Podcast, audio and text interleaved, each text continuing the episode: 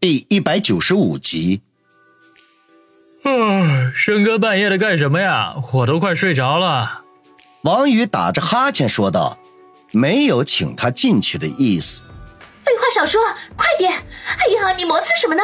万一被人撞见，我可活不成了。子双见王宇不开门，顿时恼羞成怒。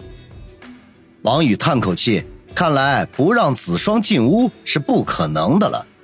万一他大小姐脾气发作，把其他的客人都惊醒，那可就有热闹看了。当下只得把房门打开了。子双一把推开他，冲了进去，然后咦了一声，说道：“哎，怎么不开灯？”王宇将门关好，说道：“谁大晚上开着灯睡觉啊？子双，你不陪你表姐跑来我这里干什么呀？”子双没有在屋子里是否开灯的问题上纠结。王宇的话音刚落，他就一下子扑上来抱住了王宇，笑嘻嘻的说道：“嘿嘿，宇哥哥，平时咱们都是大白天那个的，又担心被姚叔叔撞见，一点都不好玩。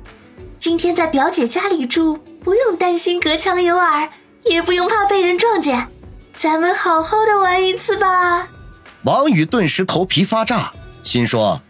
大小姐，咱们现在不是隔墙有耳，而是隔帘有耳啊！你表姐就在这个屋子里，怎么玩啊？再说了，什么叫大白天那个呀？这话未免歧义也太大了吧？咱们顶多算比较暧昧而已。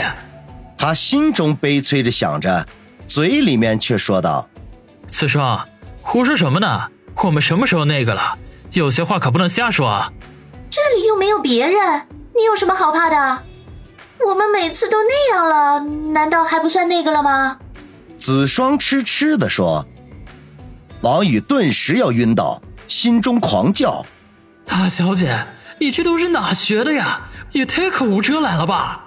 子双见王宇不说话，一只小手就开始在他身上到处乱摸，嘴里面嘀嘀咕咕的说道：“表姐刚才说是去书房一趟，结果人根本不在那里。”哼，还以为我是小孩子好糊弄呢。我要是没猜错的话，他肯定去和皇甫私会去了。这一晚上他们眉来眼去的，傻瓜都看得出来。正在这时，房门忽然被人敲响了。房门被敲响，王宇和子双都吃了一惊。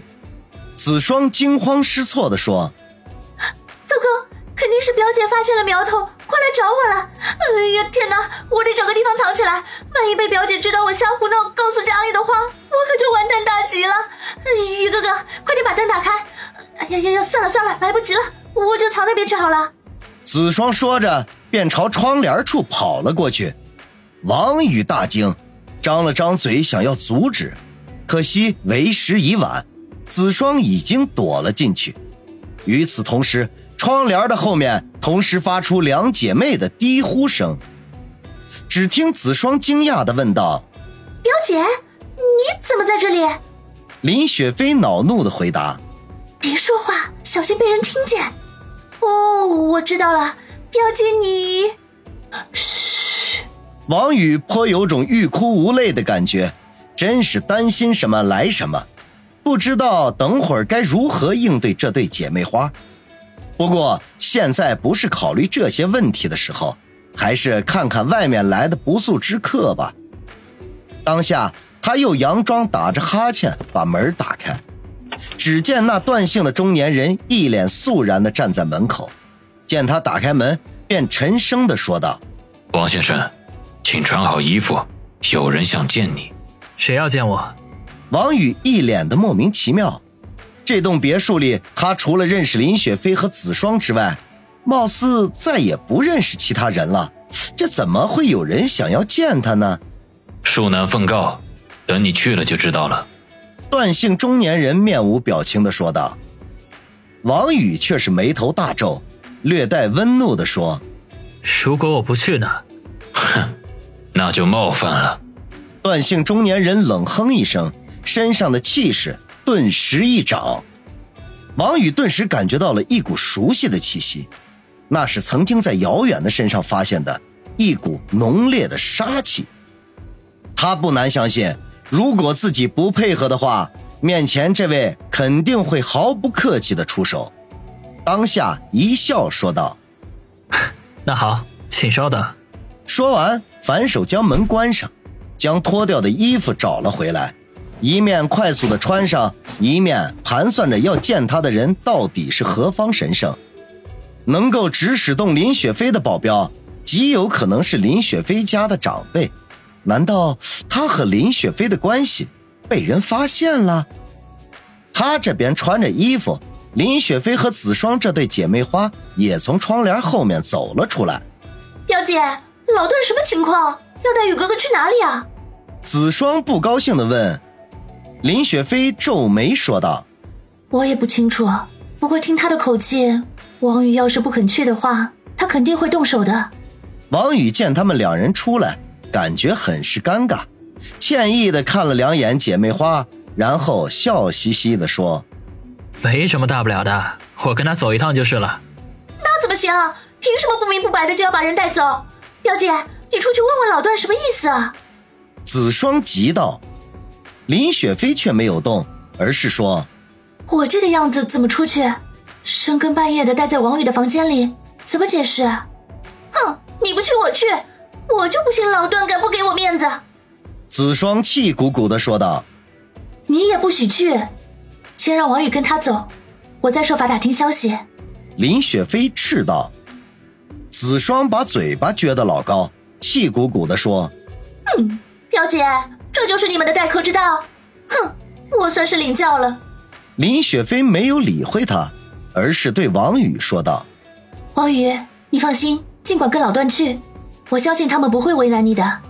如果真有什么事情，我一定保你平安。”王宇这会儿已经穿好了衣服，对林雪飞微微一笑，说道：“雪飞，不用担心，我应付得过来。”嗯，林雪飞点点头。这时候敲门声又响了起来，王宇示意姐妹二人先躲回去。然后到了门口，打开门，脸上已经是一片平静，淡淡的说道：“段先生，请带路吧。”请。两人从侧面的楼梯下去，直达楼底，然后绕到别墅后面的草坪上，那里正停着一辆黑色的奔驰 V 二六零商务车，车门打开着，旁边站着两个身穿黑西装的保镖，而车里。则坐着一个身穿黑色唐装的中年人，右手里捻着佛珠，闭着眼睛，不知道嘴里面叨念着什么。王宇心中暗道：“一定就是这位要找我，看来他八九成是林雪飞家的人。”当下深吸一口气，大步流星地向商务车走了过去。到了车门前，老段向车里那位一躬身说道：“九爷，王宇来了。”嗯，上车吧。唐庄中年人眼睛都没睁开，只是微微的点了点头。王先生，请上车。老段向王宇说道。王宇没犹豫，直接钻进了车里，坐在了唐庄中年人的对面。车旁的那两名保镖则转身去了前排，一个驾驶位，一个副驾驶。至于老段，则压根就没有随车的意思。他用力地将车门关闭，便退后几步，站在远处不动。商务车缓缓开动，向着长满爬山虎的大铁门而去。出了大铁门，穿过私家车道，商务车就上了下山的公路。王宇一言不发，一直在默默地打量着对面的中年人。这个人的年纪看起来有五十一二岁，头发乌黑，一张国字脸，不怒自威。他的耳唇极大，十分的引人注目。自从王宇坐上车之后，中年人便没有再说一句话，只是不断的捻动着手中的佛珠，嘴唇轻轻的蠕动，谁也不知道他是在念经还是在自语。